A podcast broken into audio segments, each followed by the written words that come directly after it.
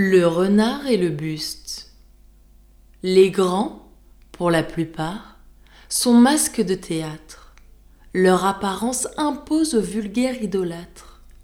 L'âne n'en sait juger que par ce qu'il en voit.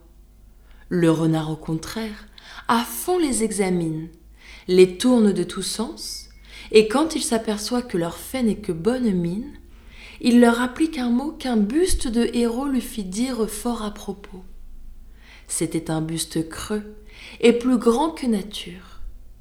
Le renard, en louant l'effort de la sculpture, Belle tête, dit-il, mais de cervelle point.